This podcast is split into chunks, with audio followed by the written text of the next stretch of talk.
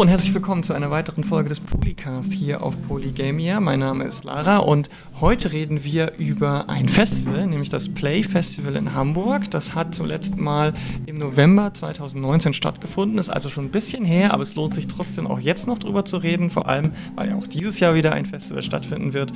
Und wir haben uns vorgenommen, dass wir euch das Festival einfach mal so ein bisschen näher bringen und ein bisschen erzählen, was da so passiert. Und dazu habe ich mir einen äh, Gast eingeladen die das sehr kompetent mit mir machen kann, die da auch vor Ort war und die mit mir ein bisschen über das Thema dieser Play auch sprechen wird, aber auch über das Festival an sich so. Deswegen herzlich willkommen, Sarah Fatun Heinze. Hallo. Hallo Lara, schön, dass, ich, dass wir das machen zusammen. Sehr gern, schön, dass du da bist. Um, vielleicht erzählst du unseren Hörerinnen und Hörern einfach mal kurz erst so, wer bist du, was machst du, wie vertreibst du dir die Zeit? ich bin freiberufliche Künstlerin. Mhm. Ich lebe in Cottbus in Brandenburg. Ähm, bin aber beruflich ähm, immer überall, als hätte ich eine TARDIS und bin aber eigentlich Schwäbin bin irgendwann mal aus beruflichen Gründen nach Cottbus gezogen und dann da geblieben, was eine andere Geschichte, ein andermal erzählt werden. Und ich arbeite unter anderem als Musikerin, ich bin Liedermacherin, als Theatermacherin, als Theaterpädagogin. Ich mache politische Bildungsarbeit und arbeite auch journalistisch. Krass, das ist jede Menge, äh, auch viele unterschiedliche Sachen. Und ähm, in welchem Kontext bist du jetzt auf die Play gekommen? Weil normalerweise ne, ist halt Gaming und, und vielleicht noch universitär, denkt man sich jetzt, okay, also entweder man kommt da als Gaming-Mensch hin oder eben, wenn man aus dem Akademischen kommt, aber du bist ja jetzt wieder, also zumindest nicht beruflich äh, professionelle Gamerin. noch nicht. noch nicht. Oder Entwicklerin im klassischen Sinn, aber ähm, wie bist du denn da hingekommen? Ich habe die Qualifizierungsreihe der Bundesakademie für kulturelle Bildung Wolfenbüttel, das ist immer so ein wahnsinns sperriger Titel, ähm, aber kein sperriger Ort, ein schöner Ort. Da habe ich eine Qualifizierungsreihe gemacht, Gameplay at Stage. Mhm. Und da geht es um ähm, die Verbindung oder Anlässe, wie sich Games und ähm, Theater miteinander verbinden können. Und die ist unter anderem ins Leben gerufen worden von ähm, Yves Ragenas, ähm, von Marina X. Die äh, machen ja schon länger ähm, Game-Theater, ähm, haben auch den Tabori-Preis ja gewonnen ähm, letztes Jahr. Das ist also der Preis der freien darstellenden Künste. Und ähm, genau, ich habe mich extrem gefreut, als ich diese Qualifizierungsreihe entdeckt habe, weil ich bin auch ein riesengroßer Nerd und Gamerin und ähm, Theater ist, also Theater-Nerd bin ich auch. Ja. Da dachte ich so, wow, endlich ist es so offenbar, wo ich immer so gedacht habe, so, das, irgendwie hat es doch miteinander was zu tun. Und ähm, dies, das letzte Modul von dieser Qualifizierungsreihe war im Rahmen der Play. Und ich kannte die vorher überhaupt nicht. Ähm, und genau das war ein ähm, Modul, da ging es um die Verbindung von Choreografie und Computerspiel. Mhm. Mega fetzig. Auch eine andere Geschichte soll andermal erzählt werden. Und ähm, genau, und so kam ich zur Play. Wir müssen auf jeden Fall an irgendeiner Stelle nochmal über Theater und Gaming äh, genauer reden, was du da so gemacht hast schon, was du noch machen willst. Ähm, dafür wollen wir heute noch nicht so viel Zeit opfern, aber auf jeden Fall ist es schon mal spannend, aus welcher Ecke du da kommst. Vielleicht wirst du erstmal ganz kurz ähm, dann deine Eindrücke so. Was, du, du hast das als Qualifizierungs-Fortbildungsteil gemacht. Das bedeutet, du warst da in erster Linie, um irgendwas zu lernen? Also genau, in erster Linie war ich da für diesen Workshop im Rahmen des Abschlussmoduls, die Qualifizierungsreihe. Und äh, wir haben dann quasi... Äh, einen Festivalpass gekriegt. Mhm. Und so nach dem Motto, also wenn ihr Lust habt, könnt ihr einfach hier sein die ganze Zeit oder ihr könnt auch wieder fahren nach dem Modul. Und nicht natürlich, äh, nein, also erstens bin ich Schwäbin, natürlich nehme ich alles mit. Und außerdem war ich, glaube ich, Wochen vorher schon extrem gehypt, weil ich dachte mir nur so, wow, Theater und ähm, Video- und Computergames, mein Paradies. Und ähm, dann habe ich gefühlt, also ich habe versucht, alles mitzunehmen, was man mitnehmen kann, ohne einen Zeitumkehrer und oder eine TARDIS zu besitzen. Ist mir fast gelungen. Okay. Was waren so die wichtigsten Punkte, die du da jetzt mitgenommen hast? Also meine Highlights waren ähm, unter anderem ein Impuls von ähm, Mathilde Hoffmann, Sounddesignerin und Komponistin, ähm, unter anderem für Dedelic. Da schlug mein Fangirl-Herz gleich höher. Ich liebe, also ich bin ich bin ganz, also ich finde, Dedelic sind die wahren Erben von Lukas Arts, finde ich. Ähm, genau, und ähm, Mathilde hat für die Säulen der Erde das Sounddesign gemacht. Ich habe jetzt auch gespielt, das Spiel, und ich fand es eh großartig. Und ähm, genau, also das fand ich also auch gerade ähm, als Musikerin, ähm, also ich bin eher so analog unterwegs mit Ukulele und Melodika und so und bin bin jetzt erst dabei, mich so ein bisschen zu ähm, in andere digitale Welten irgendwie zu reisen, was meine Musik angeht. Ich fand das sehr inspirierend. Ähm, auch, also wie sie auch darüber gesprochen hat, ähm, wie, sie, also wie, wie, wie sie zu ihren Sounds quasi kommt. Ähm, es gab jetzt vor kurzem auch einen ganz großartigen Beitrag mit ihr bei Game 2, ich wollte schon Game 1 sagen, gibt es ja nicht mehr, Game 2, ähm, wo auch einer der Redakteure auch mit ihr quasi, sie hat auch einen Workshop gemacht bei der Play. Ja. Da habe ich es nicht hingeschafft, weil ich habe halt leider keine Tatus und keinen Zeitumkehrer. Und, ähm, aber zum Beispiel ähm, durch das Abbeißen von einem Sellerie, was dann ein geiler Sound entsteht, oder das Ausräumen von der Spülmaschine und wenn es dann klappert ähm, und also mich als Musikerin und als, ähm, als Pädagogin beschäftigt auch viel in, den, in der letzten Zeit ähm, so die Welt als Musikinstrument. Ähm, Musik ist überall. Was ist Musik eigentlich? Und das fand ich extrem cool. Und ich habe auch was gelernt. Ähm, dieser, dieser Sound, der in Horrorfilmen oder auch bei so Soundboards ähm, oft draufsteht, der hat einen Namen, das ist der Wilhelmsschrei. Das ist einer der Ikonen, also du weißt das wahrscheinlich, ich wusste es vorher nicht. Das ist einer so der ikonischsten Sounds und ähm, genau, aber gibt es im Gaming ja auch. Also ja. ähm, ich mache jetzt nicht alle nach.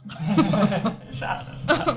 genau, also das war auf jeden Fall ein Highlight und ähm, dann noch der Workshop Anleitung zur Monstersuche von mhm. Christopher Weymann vom Fundus Theater Theater of Research, ähm, die sich Was ja das? das ist, die beschäftigen sich viel mit ähm, ästhetischer Forschung. Also ästhetische Forschung bewegt sich quasi so an der Schnittstelle zwischen Kunst und Wissenschaft, wenn man das so trennen möchte. Und man kann sich quasi, man kann sich leiten lassen von verschiedenen, zum Beispiel, ich kann jetzt sagen, ähm, ich folge einem bestimmten Geruch durch den öffentlichen Raum und dokumentiere dann, was ich da irgendwie sehe oder erlebe oder einem bestimmten Element oder einer Farbe oder vielleicht, also ganz unterschiedlich und also mit so einem, mit so, mit so einem forschenden Ansatz geht man daran, ähm, in so eine sinnliche ähm, Betrachtung Genau. Und das ähm, Fundustheater, die machen das ganz viel. Die arbeiten mit ähm, jungen Personen, mit Grundschulkindern, glaube ich, viel haben zum Beispiel ein Projekt mal gehabt, da ging es um Geister. Da haben sie irgendwie mit Kindern sich Besuch gemacht nach Schulgeistern. Wo gibt es überall Geister in der Schule und so. Und ich glaube, jetzt vor kurzem haben sie an was gearbeitet zum Thema Wünsche oder Glück. Und wir haben uns eben Besuch gemacht nach Monstern. Und ähm, haben da so einen ähm, Monstersucher gebastelt aus Papier. Oder beziehungsweise haben uns eh erstmal irgendwie mit mit Dingen beschäftigt, was für mich extrem großartig war, weil ich zu der Zeit gerade an einem Musikobjekttheater-Game gearbeitet habe. Da dachte ich so, wow, der ist für mich der Workshop. mein Ensemble waren halt Dinge und perfekt. wirklich perfekt. Und also bei dem, bei dem Workshop ging es, also hat Christopher später bei einem ähm, Talk erzählt, das Speakers Corner hing ich, glaube ich, auch gefühlt dauernd ab. Quasi der Versuch, die Random Encounter in Games ins analoge Leben zu übertragen. Und jetzt muss ich mal kurz nachgucken. Ich habe mir so ein paar Notizen gemacht, damit ich die spannendsten Sachen nicht vergesse. Und zwar nach diesem Workshop, ähm, also wir haben quasi, es gab glaube ich zwei Workshop-Gruppen und wir haben uns dann so auf dem äh, Gelände der Play auf die Suche gemacht, eben nach Monstern. Und ähm, haben dann, es war echt großartig irgendwie. Es gab dann wirklich irgendwie so Absperrband. Moment, dieser Bereich muss gesperrt werden. Und dann konnte man das sichtbar machen mit so Goggle-Eyes. Und ähm, dann, also wir, wir, haben, wir haben eigentlich nur, wir haben die Monster quasi sichtbar gemacht, die ja eh schon da waren. Okay. Für die anderen ähm, Play-BesucherInnen. Mhm. Und äh, wir haben, also so, es gibt drei Kategorien von Monstern scheinbar. Mhm. Die Verstecker, die eben erstmal nicht so sichtbar sein wollen. Und dann gibt es noch die Verführer, VerführerInnen, also die Monster, die Wünsche haben. Zum Beispiel, es gab so ein Monster, das wurde entdeckt an so einer Kellertür und hatte so den Wunsch, öffne mich. Am besten teilt ihr eure Gruppe, also wie in so einem Horrorfilm. und genau, und es gab auch ähm, Gebietsmonster, also Monster, die so in großen Gruppen irgendwie auftreten. Okay. Ja, und ähm, das fand ich großartig. Also ich, weil ich finde, ähm, ästhetische Forschung ist so eine Einladung nochmal, ähm, den Alltag nochmal mit ganz, mit ganz neuen Augen und auf eine, über einen anderen sinnlichen Zugang irgendwie mhm. zu erfahren und zu betrachten. Und ich fand, diesen Zug, ich fand das total schön, weil, ähm, weiß ich nicht, was haben wir für Monster entdeckt? So eine Monsterskategorie VersteckerInnen war, glaube ich, irgendwie so die Abzugs, ab, irgendwie die Abzugsmaschinerie auf dem Klo. Also natürlich, das wollte natürlich nicht so gerne entdeckt werden, das Monster, weil so, hm, nee, und was mache ich hier? Und geh doch mal weg und hier stinkt's auch. Und da hat man sich dann, also wir haben uns zwischendurch auch gefragt, ist es überhaupt in wir diese Monster hier so sichtbar machen, die so raus. Ja, auch eine Privatsphäre. Wir haben auch eine Privatsphäre, auf jeden Fall. Und eine, eine These, ähm, die ich eigentlich ganz schön fand, ähm, so als, also die Christopher auch formuliert hat in seinem Talk, war ähm, also Monster als innerer Spiegel für uns selbst, also Monster als Anlass, uns eben auch selbst zu begegnen. Also, ne, weil natürlich irgendwie, wie, wie, also was für Monster entdeckst du? Ne? Und ähm, dieser, dieser Monstersucher hat so funktioniert, man, also weiß nicht, wie dieses Spiel irgendwie so eins, zwei, drei und dann muss man das irgendwie umdrehen. Ich habe es nicht so ganz gecheckt. Also irgendwie so. Und ähm, es gab dann halt bestimmte Regeln, so okay, jetzt gehe drei Schritte nach links oder jetzt nach rechts und ähm, jetzt bleib stehen. Aber wie man die Regeln ausgelegt hat, hat man natürlich immer selbst entschieden, was sehr spannend ist, weil Regelbuch natürlich super interessant ist, vor allem in künstlerischen Kontexten. Und ja, deswegen, ähm, also ich fand es extrem inspirierend. Ja. Genau. Und ja. Ja, also lädt, wie du schon gesagt hast, also ich glaube, dieses spielerische Entdecken von unserer Umwelt, die schon da ist, die man ganz ohne Augmented Reality digitalen Produkten irgendwie äh, plötzlich sichtbar machen kann, ich glaube, das ist auch was, was äh, sehr spannend sein kann. Gerade natürlich in größeren Städten, aber kann man prinzipiell ja überall machen und ohne große Voraussetzungen. Und ich glaube, das ist das, was das auch so spannend macht. Dass es ein Konzept ist, das man eigentlich überall machen kann und man braucht nicht viel dazu. So.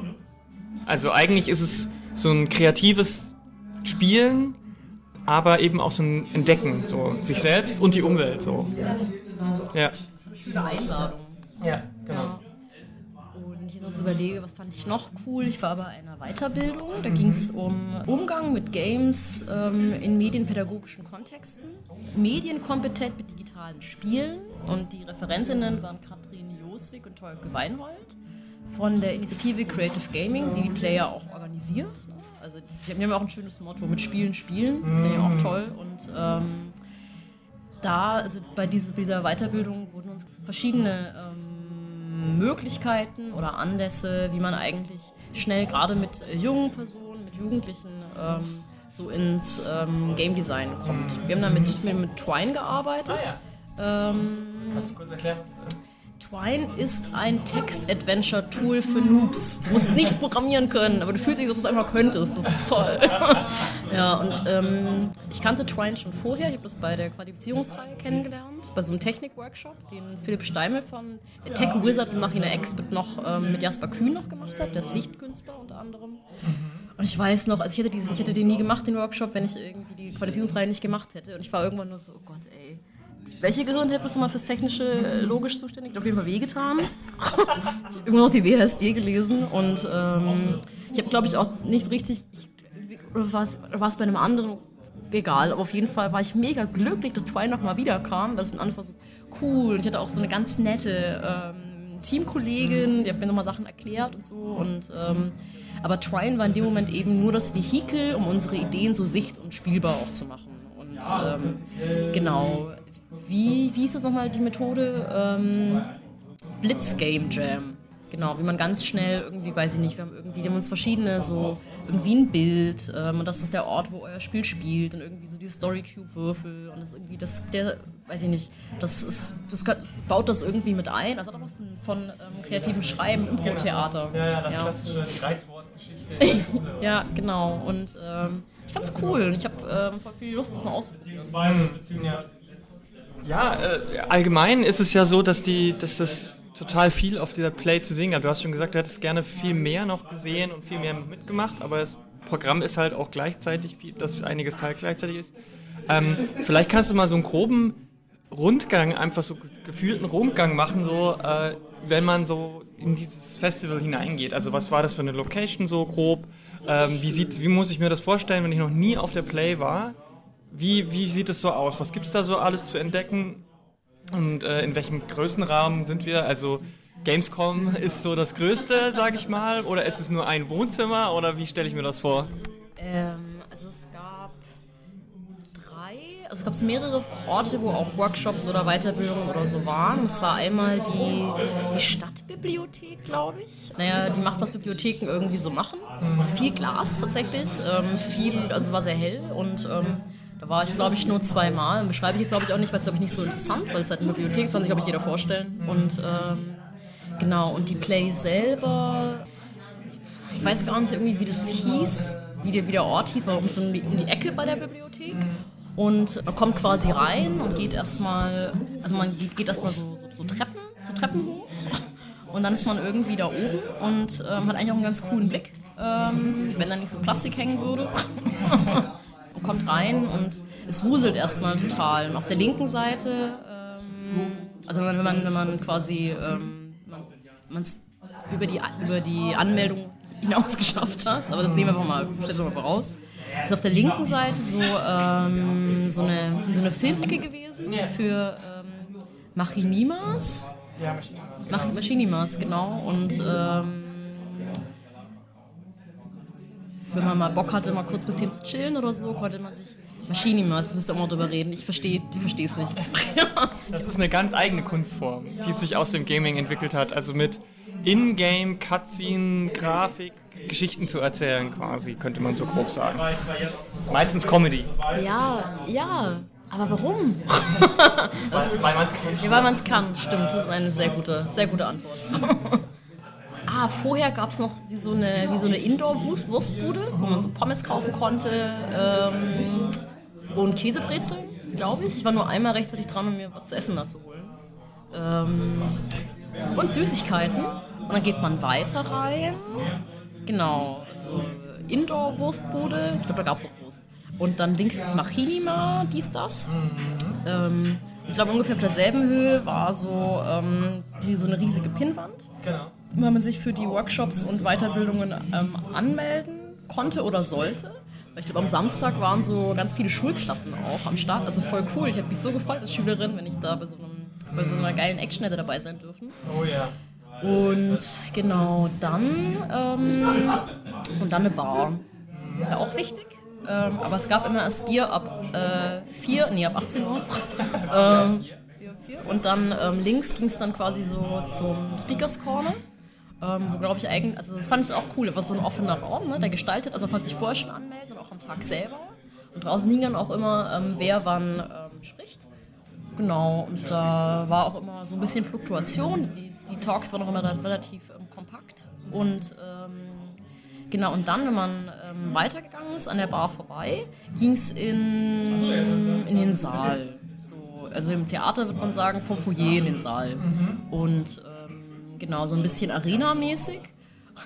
Ja, das wird später noch Da reden wir später noch drüber.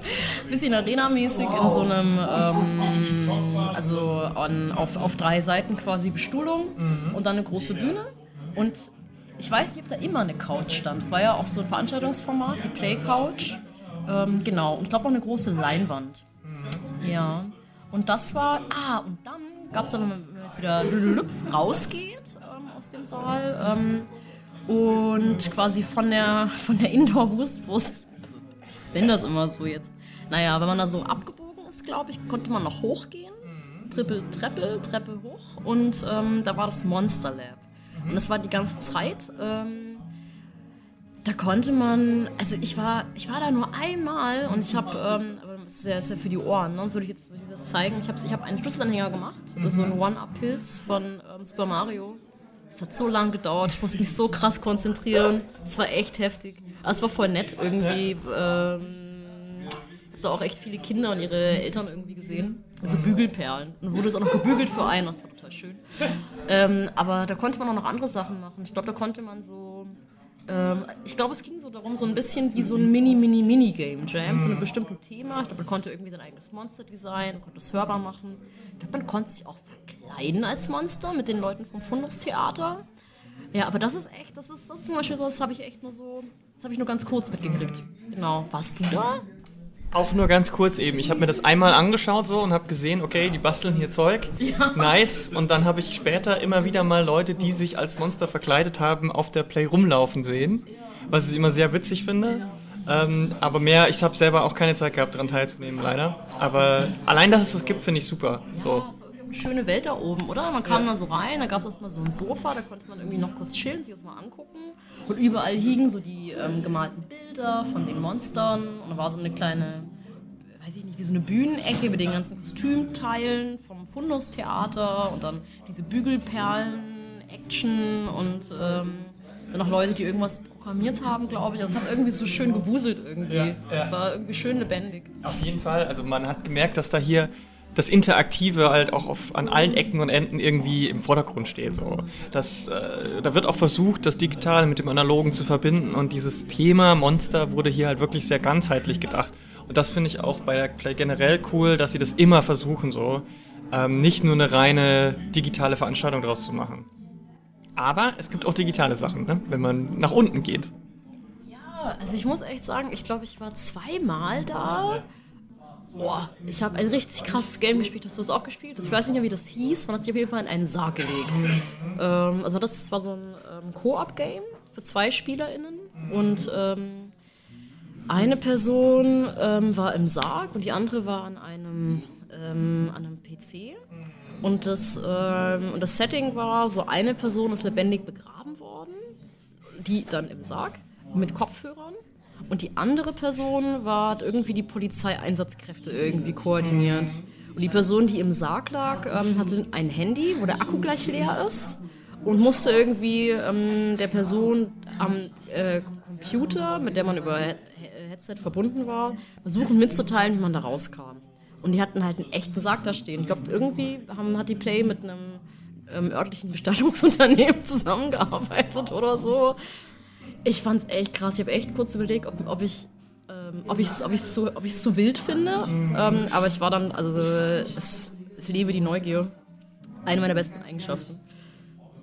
Aber ich hatte auch echt, oh Gott, als dieser Sarg dann zugemacht wurde. Und ich bin auch nicht gerettet worden. Nein, meine Mitspielerin hat dann zwar, ähm, hat dann mir so die Schulter geklopft und meinte so, Sarah, du bist nicht gestorben. Die mich später noch gefunden oder so. Aber es hat so e- extra Lore mir geschenkt. Ja, eigentlich. Wissen wir, was passiert ist. Das war krass. Und ähm, ja, sonst weiß ich nicht, weil ich habe mir immer vorgenommen, so, okay, wenn ich mal nicht, nicht zu einem Workshop bin oder zu einem Talk, einer Weiterbildung, gehe ich da hin. Und dann war mir so, oh, der, das ist im Seekers Corner, ist interessant. Ah, jetzt gehe ich noch hier hin. Und ich habe nicht mal das Goose Game gespielt. Ich wollte echt das Goose Game gerne spielen. Ja, also mal zur Erklärung, unten äh, in, der, in der Haupthalle ist dann eine Ausstellung gewesen, die passend zu dem Thema Spiele ausgestellt hat, zum Thema Monster sein oder Monster generell. Und es gibt auch einen äh, Creative Gaming Award, der dann verliehen wurde. Und dieses Spiel, Grave Call heißt das, ähm, das war jetzt eins davon. Das hat tatsächlich auch den Publikums Award bekommen. Ach, zu Recht. Zu, überraschend aber, weil es natürlich schon sehr fies ist. Ich habe mich nicht in den Sack gelegt. Ja, ja, ich hab, war die andere Person. Nee, auch nicht. Es ist halt echt, das ist schon schwer. Mega schwer. Das ist total schwer. Das darf man echt nicht unterschätzen. Und ähm, du hast schon gesagt, Goose Game, Untitled Goose Game war da auch ausgestellt, auch wenn sich viele gefragt haben, was hat das mit Monster zu tun? Aber ich meine, die Gans ist halt ein Monster. Ja, die, ja, oder? Die Gans geht auch allen echt auf die Nerven. Mit, mit Lust aber auch. Ja, richtig richtig, feist. ja. Großartig. Genau, es gab noch mehr Spiele. Ich äh, lies die, lese die jetzt mal vor, so. Ben and Ed Blood Party, Boss Guard, Boyfriend Dungeon, Das war witzig gewesen. Richtig viele Leute haben erzählt, dass es richtig witzig ist. Aber ich habe es nicht gespielt. Boyfriend äh, Dungeon ist quasi eine Mischung aus Dress-Up-Game und Dating-Game, aber in einem Dungeon-Crawler oder so ähnlich. Also, Hast du nicht deine Waffen? genau, genau, stimmt. Man datet nämlich nicht die Menschen, sondern die Waffen. So großartig. Ich hätte es richtig gerne gespielt. Ich glaube, es ist äh, vor allem ein Gimmick und länger als 10 Minuten macht es vielleicht auch nicht so äh, Sinn, aber für die paar äh, Minuten ist es, glaube ich, sehr spaßig. Ich weiß nicht, ich habe ein Herz für absurde Dating-Sims. Ich fand auch Hard to Full Boyfriend ganz extrem großartig. Ähm, dann gab's äh, Carrion, wo man so ein quasi so ein lebendiges Virus-Ding gespielt hat, so ein bisschen, wenn man äh, das, ähm, den Film, wie hieß der gleich noch? Ähm, äh, das, das, das Ding aus einer anderen Welt heißt der, glaube ich, bei uns. The Thing im Original. Diese Forschungsstation im, äh, in der Antarktis oder so. Und so eins spielt man quasi und muss dann raus äh, ausbrechen. Concrete Genie gab's, Curious Expedition 2 gab's. Äh, Monstre de Couffure ist äh, auch nochmal so ein Dress- Dress-Up-Game, wo man ähm, so einen Monster-Blob hat und man muss dann mit äh, Make-up und Perücke das irgendwie hübsch machen. So, wirklich cool. Ja, ich habe total versagt. So. Also man kriegt dann so ein, eine Vorlage, so muss es, so soll das aussehen. Und es sah nie so aus. Ähm, dann noch äh, Mosaik, was wir hier ja auch Polycast schon besprochen haben, was so ein bisschen über das Monster, Moloch, Arbeitswelt, Kapitalismus und, so, und den Ausbruch daraus ging. Ein Spiel namens Mutatione, das äh, so ein bisschen ein ähm, Point-and-Click-Adventure ist. Sehr, sehr schön, sehr, sehr herzlich gemacht so. Man kommt als junges Mädchen irgendwie auf eine Insel von mutierten Menschen, weil da irgendwann was passiert ist. Und ähm, der Großvater liegt im Sterben oder so und man entdeckt dann die Insel so ein bisschen. Sehr schön gemacht. Ähm, dann gab es äh, Klassiker, Shadow of the Colossus, weil natürlich die großen Kolosse auch irgendwie Monster sind. Space Security Guard Simulator gab's. The Game, The Game. the Longing, das was das ein sehr großartiges Spiel ist, wo man so einen kleinen Schatten spielt und in Echtzeit 400 Tage lang warten muss, bis der König des äh, des, des Königreichs wieder aufwacht und in der Zeit kann man Dinge tun, ohne man kann nichts tun und einfach warten. So, man kann die Höhle erkunden oder nicht. Das habe ich kurz gespielt. Ach, darum geht's in dem Spiel. Okay, ich habe so, okay. What's happening? also jetzt macht das echt Sinn, weil ich bin auch so, okay ich latsche jetzt hier hin und dann klopft man mal hier an die Wand mit der Spitzhacke. und es hatte aber nie alles wirklich einen Effekt. Aber, ah, okay, das ist ja interessant. Genau. Ich glaube, das ist auch definitiv ein Spiel, was man nicht auf einem Festival spielen sollte, sondern in Ruhe zu Hause. Ähm, aber ja, da mach, werden wir demnächst auch eine eigene Folge zu machen, weil es wirklich, da geht es um Thema Einsamkeit, da geht es um Depressionen, da geht es aber auch äh, um wie, was für Entscheidungen treffe ich, ähm, wohin geht's, soll ich mein Schicksal akzeptieren oder kann ich versuchen, was dagegen zu machen? Wow, also das höre ich mir auf jeden Fall an, freue ich mich schon. Cool. Dann, dann gab es noch äh, The White Door, ähm, Visage, Viscera Cleanup De Detail und Zombie Night Terror. Ich habe die nicht alle gespielt, weil Zeit und ja, ja. Äh, oft waren die guten Spiele natürlich auch gerne mal belegt. Ja. So. Aber ich finde ähm, allein diese Ausstellung an sich war schon einfach spannend, mal so durchzugehen und zu sehen, was es alles zu diesem Thema so gibt, so Monster, wie man das auf unterschiedliche Art und Weise als Spiel aufgreifen kann. Deswegen, ähm, diese Ausstellung ist immer sehr, sehr interessant und ähm, die, die Sache geht ja ähm, vier Tage, wenn ich mich nicht irre. Und der Sonntag, der vierte Tag, da gibt es dann auch kein Rahmenprogramm. Da kann man dann nämlich nur die Ausstellung sich in Ruhe mal anschauen. Meistens ist es halt so, dass wir Leute von außerhalb am Sonntag dann äh, schon nach Hause fahren und gar nicht mehr die Zeit haben, dann das anzugucken. Aber für die HamburgerInnen und Hamburger, die können das dann noch in Ruhe spielen. So. Ja, genau. Und das ist, äh, das ist auch ein wichtiger Teil davon. Und du hast schon gesagt, in dieser großen Arena, da sind dann äh, Talks vor allem. Da hat, war dieser Sounddesign-Talk, da war aber auch ähm, Gespräche zum Beispiel mit einem der Entwickler von Sea of Solitude und so. Und ähm, dann gab es noch an einem Abend ein großes Unterhaltungsprogramm und zwar gab es Rock'n'Roll Wrestling. Kannst du den Song noch? Äh, ja, ich kann den Song noch. Ich weiß nicht, ob ich ihn singen möchte. Ähm, es geht um Klimaschutz. Es geht um, es geht das war so, einer dieser, dieser Wrestling-Typen hatte, äh, war, war, hatte so einen äh, Schlagersong und der ging eigentlich immer nur um Klimaschutz so. Ja, ja, klar, aber ich meine. War das nicht dieses Rock and Wrestling, Genau, und das Ganze dann mit Klimaschutz. Ach stimmt, das kam später noch, ne? Klimaschutz, Klimaschutz. Oh Gott, ist echt viel passiert. ja, äh, kannst du irgendwie erklären, was da, auf, was da abgegangen ist? Ähm, also vor allem sind richtig Welten aufeinander geprallt. Das war wild. Also irgendwie die ganzen ähm, Theater, Wissenschafts- und Gaming-Nerds ähm, sind auf einmal getroffen auf die, äh, ich weiß nicht, auf die Wrestling-Nerds. das war echt. Man durfte dann schon Bier trinken offiziell. Gut.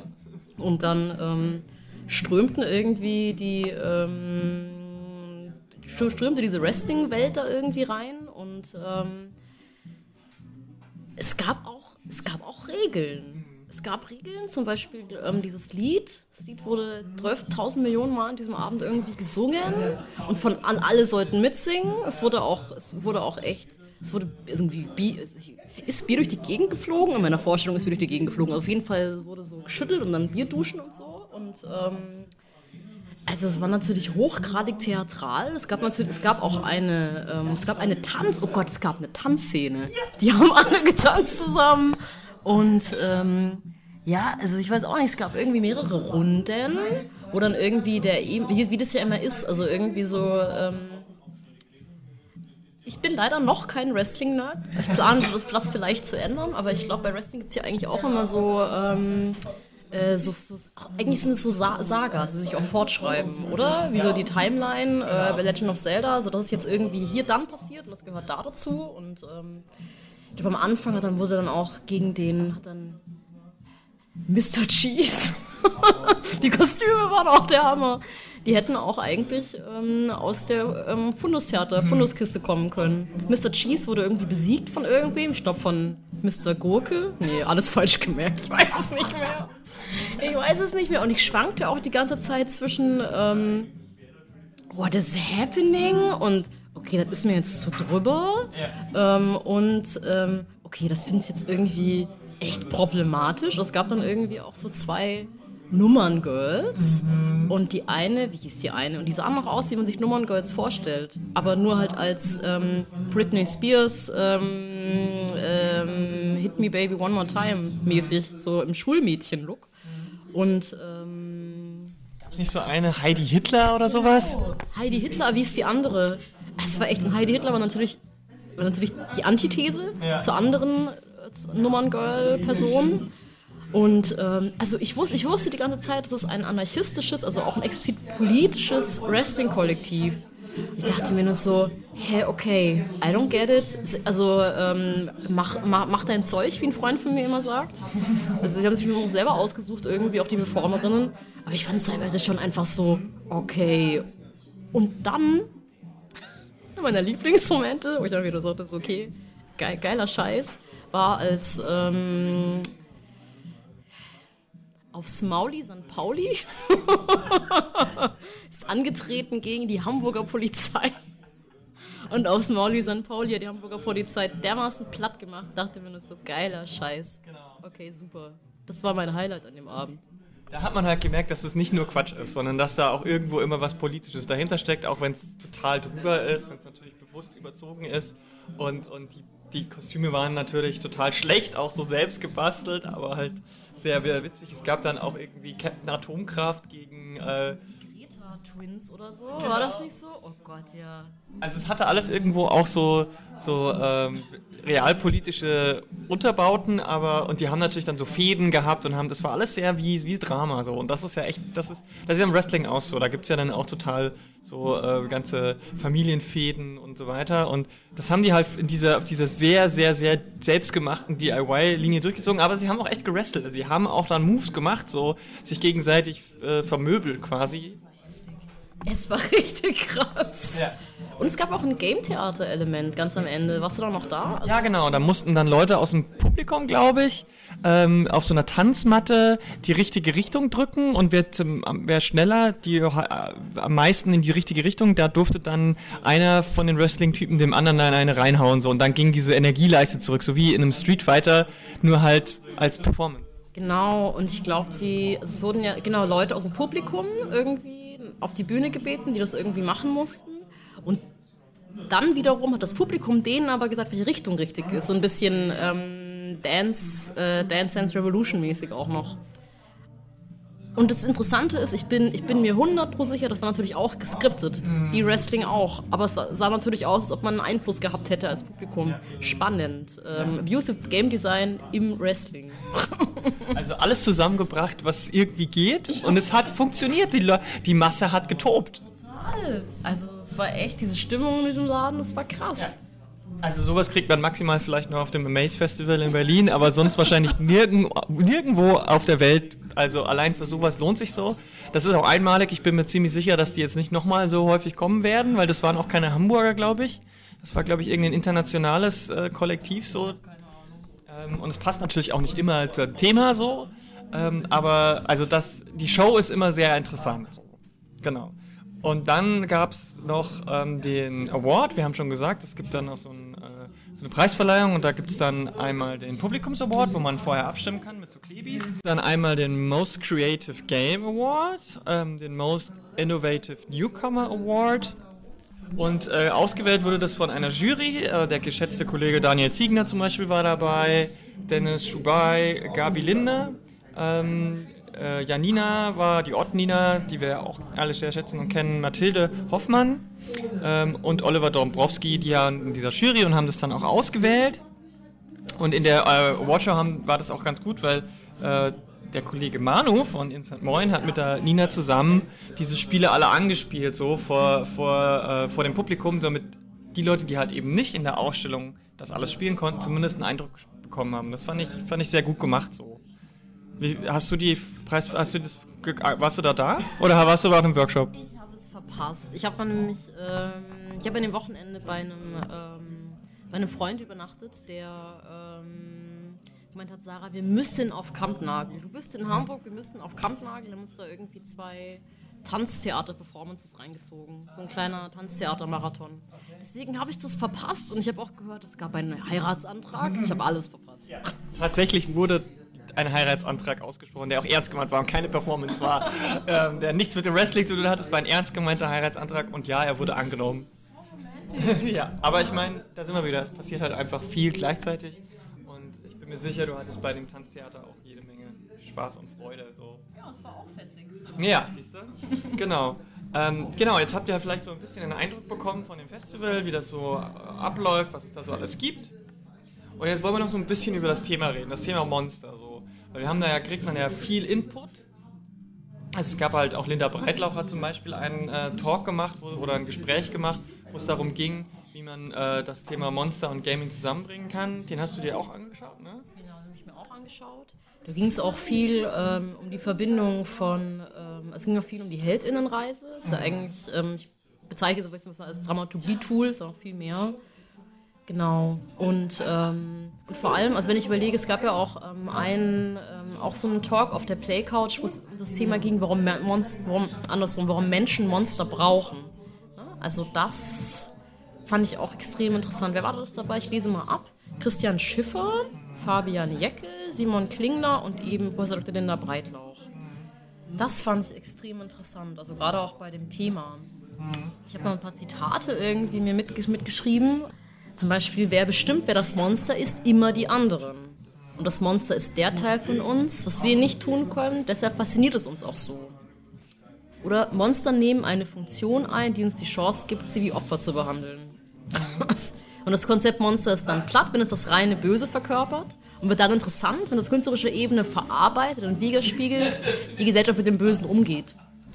Da könnte man, also gerade jetzt von dem letzten Zitat ausgehen, da kann man ja jetzt mal komplett durch die komplette Kulturgeschichte gehen. Das fängt bei Frankenstein an, der ja so das urtypische äh, erste Monster ist, bei dem diese Frage gestellt wurde, wer ist hier eigentlich das Monster?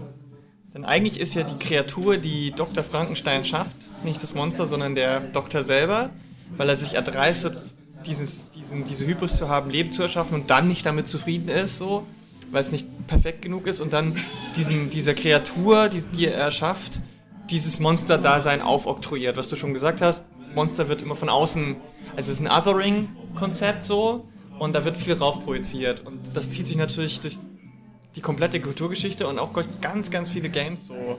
Ähm, und ich finde es halt auch dann spannend, wenn es eben nicht dieses Platte ist. So, es gibt ja ganz viele, auch in den Games gibt es ganz viele äh, Gegner, die dann einfach so als, ja, das sind halt einfach böse Monsterviecher so. Da gab es auch dann ähm, auf dem Treppenhaus zwischen dem normalen Stockwerk und der Ausstellung, gab es so an den Wänden quasi so dran gedruckt, so äh, ganz alle möglichen Monster-Gegner-Typen aus Spielen so. Und es waren halt alles so irgendwie Insektoide oder irgendwelche, weiß ich nicht, Vampir, Werwolf und so weiter. Und das ist halt immer so ein bisschen langweilig. Und ich finde dann, wenn man eigentlich mal so ein bisschen dahinter guckt ähm, und dem Ganzen noch ein bisschen eine Ebene gibt, dann wird es interessant. Da gibt es zum Beispiel eine Spielereihe, ähm, die ist schon ein bisschen älter, äh, Legacy of Kane, ähm, beziehungsweise, wie hieß jetzt die Fortsetzung? Soul Reaver, genau. Und da warst du, bist du quasi von einem Obervampir auch zu einem Vampir gemacht worden. Der wurde dann eifersüchtig auf dich und hat dich verstoßen in die Hölle und dort bist du irgendwie halb verbrannt und bist dann auf Rachefeldzug gegangen, um dich zu rächen. Und das ist halt schon krass, weil du bist ja selber ein Monster, um ein anderes Monster zu jagen und so, solche Sachen interessieren mich halt. Wie, wie, siehst du denn das jetzt so von deiner Perspektive mit diesem ganzen Monster-Ding, ähm, beziehungsweise jetzt dieses Zitat oder diese Zitate, was, was, was hat das bei dir so ausgelöst, dieser, die, diese, diese Herangehensweise? Hast du das, war das für dich so ein völlig neuer Gedanke oder hast du gesagt, ah ja, das, genau das finde ich auch und hast dann da dich von inspiriert noch ein bisschen auch selber weitergedacht? Ähm, also für mich kam in dem Moment eigentlich viel zusammen, was ich schon ähm, an, äh, und zu unterschiedlichen Anlässen aus verschiedenen Perspektiven schon mal betrachtet habe. Ne? Und das fand ich sehr interessant. Also einmal, ähm, also was du auch gerade beschrieben hast, ne? das Othering.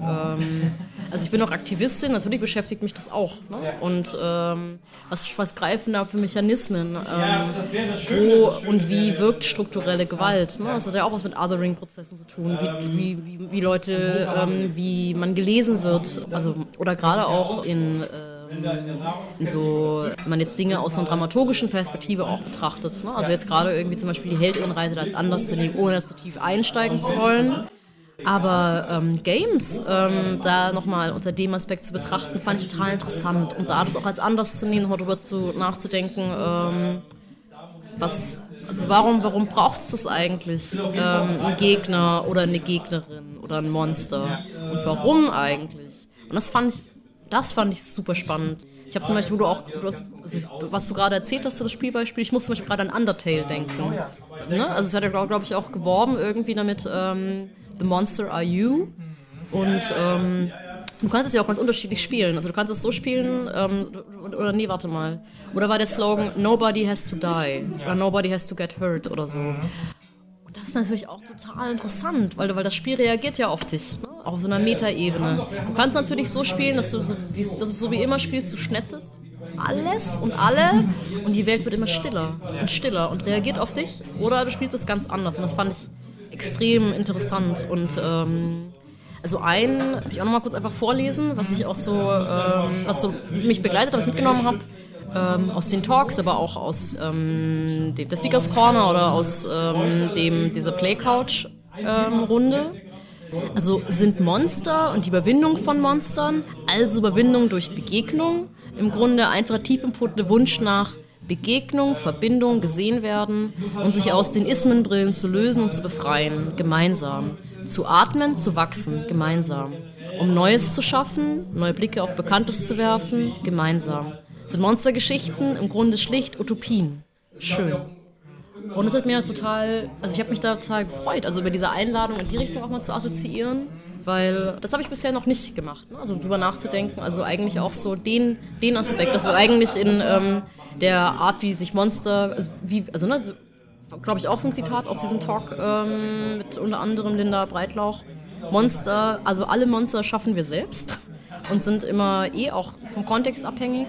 Aber das natürlich auch darin ähm, steckt, okay, ähm, wie könnten wir Welt auch gestalten? Also so, ähm, also ja, die, die Keimzelle von Utopien, das finde ich schön. Weil Utopien eh gerade beschäftigen. Ja, ja vor allem ähm, sehe ich, sehe ich da halt auch immer so diese, diese Beschäftigung damit, warum müssen, wenn wir alle Monster schaffen, warum machen wir das überhaupt? Also warum denken wir uns immer schlimme Sachen aus? So, warum geht es immer in die Dystopie?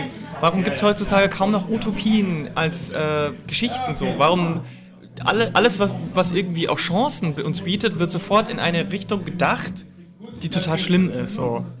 Das natürlich heutzutage ganz viel mit Technologie. Das fängt bei dem klassischen künstliche Intelligenz und Androiden und Roboter, die sich gegen uns erheben an.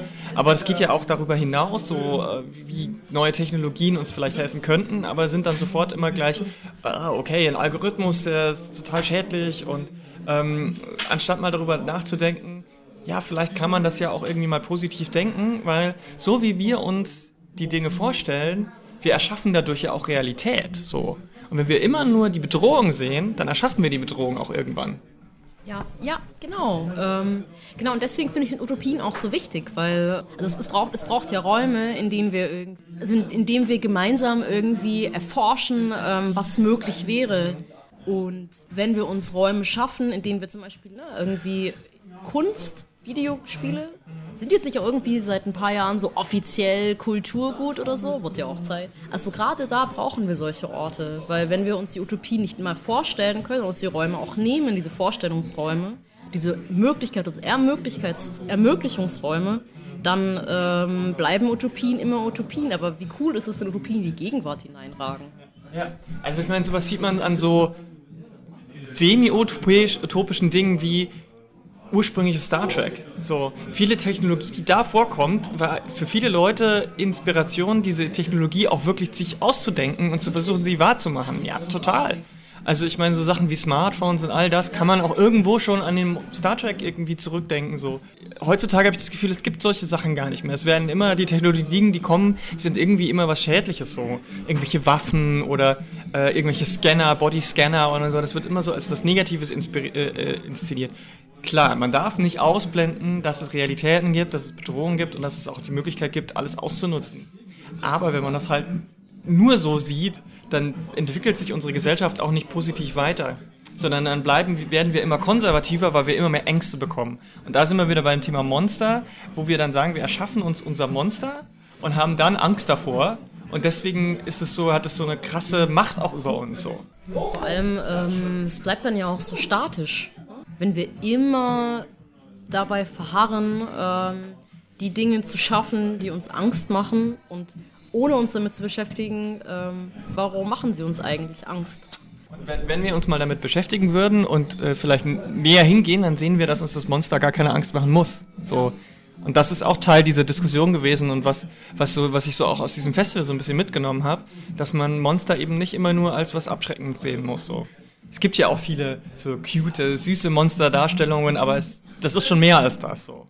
Und ähm, also ich finde, dass das Festival an sich es echt schafft, bei all diesen vielen Facetten und bei all diesem Spielerischen und dem auch manchmal Absurden wie diesem Wrestling, trotzdem so eine gewisse Kraft zu entfalten. Ich, ich will jetzt nicht sagen, es ist so ernsthaft, weil das klingt schon wieder so langweilig und trocken, aber es hat, es ist nicht nur alles oberflächliches Blabla, was da passiert oder irgendwelche Artist Talk, wo du sagst, okay, hier das Sounddesign, ah, jetzt weiß ich, wie man das macht, interessant, dann ist es mir wieder egal, sondern man nimmt, finde ich, schon echt was mit von diesem Festival.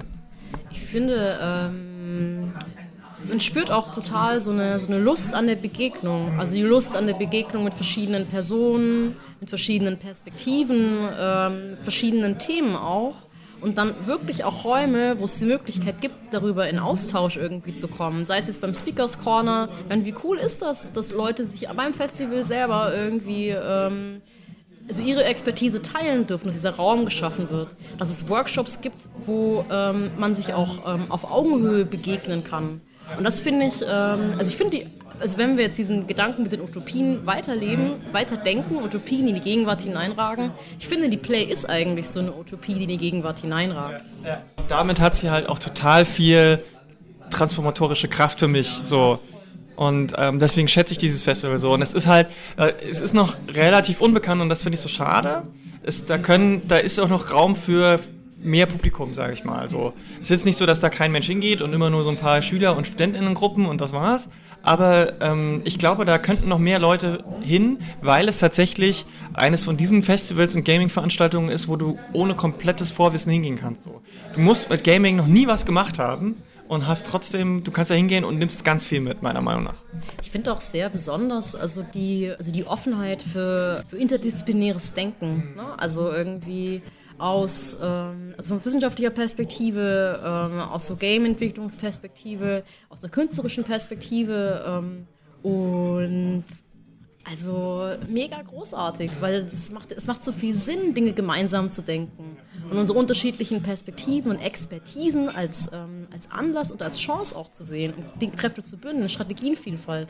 Das ist es. Auf jeden Fall. Ja, genau. Und ähm, deswegen bin ich auch so begeistert von diesem Festival und fahre da immer wieder gerne hin. Äh, in dem Jahr davor, 2018 zum Beispiel, war, glaube ich, das Thema Build Your Own Future. Also das war auch sehr utopisch. Cool, ja. Also ähm, das, die haben da schon, glaube ich, auch so diesen Ansatz. Und das, ja. Ähm, ja, also ich bin mal gespannt, was es dieses Jahr wird. Ich versuche, wenn ich Zeit habe, wieder hinzugehen. Ich weiß nicht, ob du auch nochmal, auch, auch wenn jetzt deine... Auf jeden Fall. Also ich, äh, das hat mich so, also ich war ja vorher schon mega gehypt. Und oft ist es ja so, wenn man sich so richtig doll auf was freut, dann wird man eh enttäuscht. Aber das Gegenteil ist halt passiert. Also ich war, ich war so begeistert, inspiriert, also auch was für Menschen ich da begegnen durfte. Wir kennen uns eigentlich auch nur wegen der Play, weil ich habe da von dem Game Jam erfahren, bei dem wir uns kennengelernt genau, haben. Ja. Ähm, freue mich schon extrem auf die nächste Play. Ja, ja. Versuche auf jeden Fall dabei zu sein, Zeit zu nehmen. Mal schauen, was wir ähm, da erleben werden. Willst du noch irgendwas zu Play sagen oder zum Thema? Oder ähm, liegt dir noch was auf dem Herzen? Hast du noch ein schönes Zitat, was du. Das Play Festival findet ihr auf äh, playfestival.de. Ähm, Gibt es auf Facebook, play.festival.germany, auf Twitter mit ad-playfestival, genauso mit demselben Handle auch auf Instagram, ähm, Inside Creative Gaming auf YouTube. Und wo findet man dich, Sarah, so? Ähm, sag ich irgendwie sowas eingefallen, was ich noch sagen will, tatsächlich. Okay, sag. Ähm, und zwar einfach, ähm, einfach ein fettes, riesengroßes Danke an alle, die das, ähm, also die dazu beitragen, dass es die Play halt gibt. So an die Initiative Creative Gaming, an alle ReferentInnen, ähm, an, weiß ich nicht, alle, die da hingehen, alle, die davon erzählen, weil ähm, es bedarf so viel irgendwie, dass so ein Ort auch entsteht. Ja. Und ähm, ich glaube, es darf auch ruhig einfach mehr Orte geben, wo wir uns gegenseitig Wertschätzung aussprechen. Deswegen dachte ich, das ist mir noch so eingefallen. Wo findet man mich? Ähm, auf allen Social Media Kanälen, weil Social Media ist auch nur, sind ja auch nur krasse Games irgendwie. ähm, bei Facebook, da habe ich ein Künstlerinnenprofil, ähm, Fatuna mit zwei U. Das ist meine also Seite als Liedermacherin. Checkt es aus, mein Album kommt raus ähm, Ende März, Anfang April. Werbeblock. Ich vergesse immer meinen Konzerten. Dankeschön. ich bin auch bei Twitter. Ähm, ja, dass ich so wie ich heiße, Sarah Fatun Heinze, mache ich so journalistische Sachen und Aktivismus und so. Das mache ich noch. Und Instagram, klar. Fatuna Okulelista. Checkt es aus. Lohnt sich. Oder ja doch, nein, es lohnt sich. Es lohnt sich sehr. Ich mache viel witzigen Quatsch. Witziger Quatsch, das, äh, wir können alle mehr witzigen Quatsch gebrauchen. Ähm, ja, wir werden es natürlich auch alles nochmal verlinken, damit ihr das alles einfach nur anklicken könnt.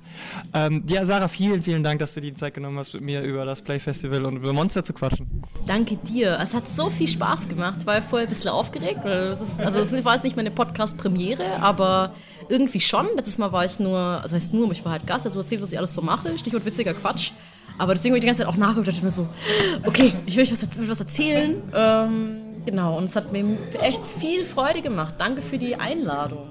Sehr gerne, das freut mich natürlich zu hören, weil wir dann ähm, zeitnah hoffentlich noch ein bisschen was über dein Game-Theater und das Ganze nochmal eine extra Folge machen dürfen. Das würde mich sehr freuen. Mich erst. Dann, ähm, wenn ihr jetzt zu dem Thema Play noch irgendwelche Anregungen habt, Kommentare, Wünsche, Fragen, dann haut es uns auf die äh, Kommentarmöglichkeiten auf Twitter, Facebook oder ins Blog ähm, oder schreibt uns irgendwie sonst an. Wir haben ja auch äh, E-Mail und äh, lasst uns wissen, was, ob ihr habt ihr schon mal was davon gehört? Wenn ja, was ist euer Eindruck vom Festival? Ähm, haben wir euch jetzt Lust gemacht? So hoffentlich, denke ich. Ansonsten hören wir uns bei einer nächsten spannenden Folge des Polycast hier auf Polygamia. Bis dahin, macht's gut und tschüss. Ciao.